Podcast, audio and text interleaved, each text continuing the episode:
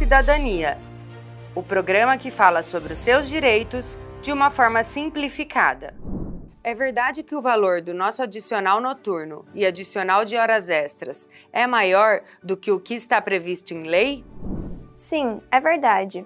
O adicional noturno que está previsto na convenção coletiva, tanto do ramo químico quanto farmacêutico, é de 40% de acréscimo em relação à hora diurna, enquanto na CLT o pagamento do adicional é de 20%. Essa conquista é fruto de muita luta do sindicato, lembrando que esse percentual também é garantido aos trabalhadores que fazem trabalho noturno em turnos de revezamento. E não é só isso. O adicional de horas extras previsto na convenção coletiva também é muito superior do que prevê a lei.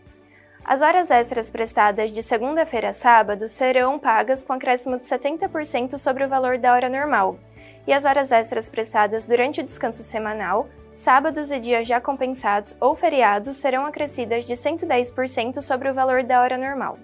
Se está com alguma dúvida, procure o sindicato ou agende um horário com o jurídico.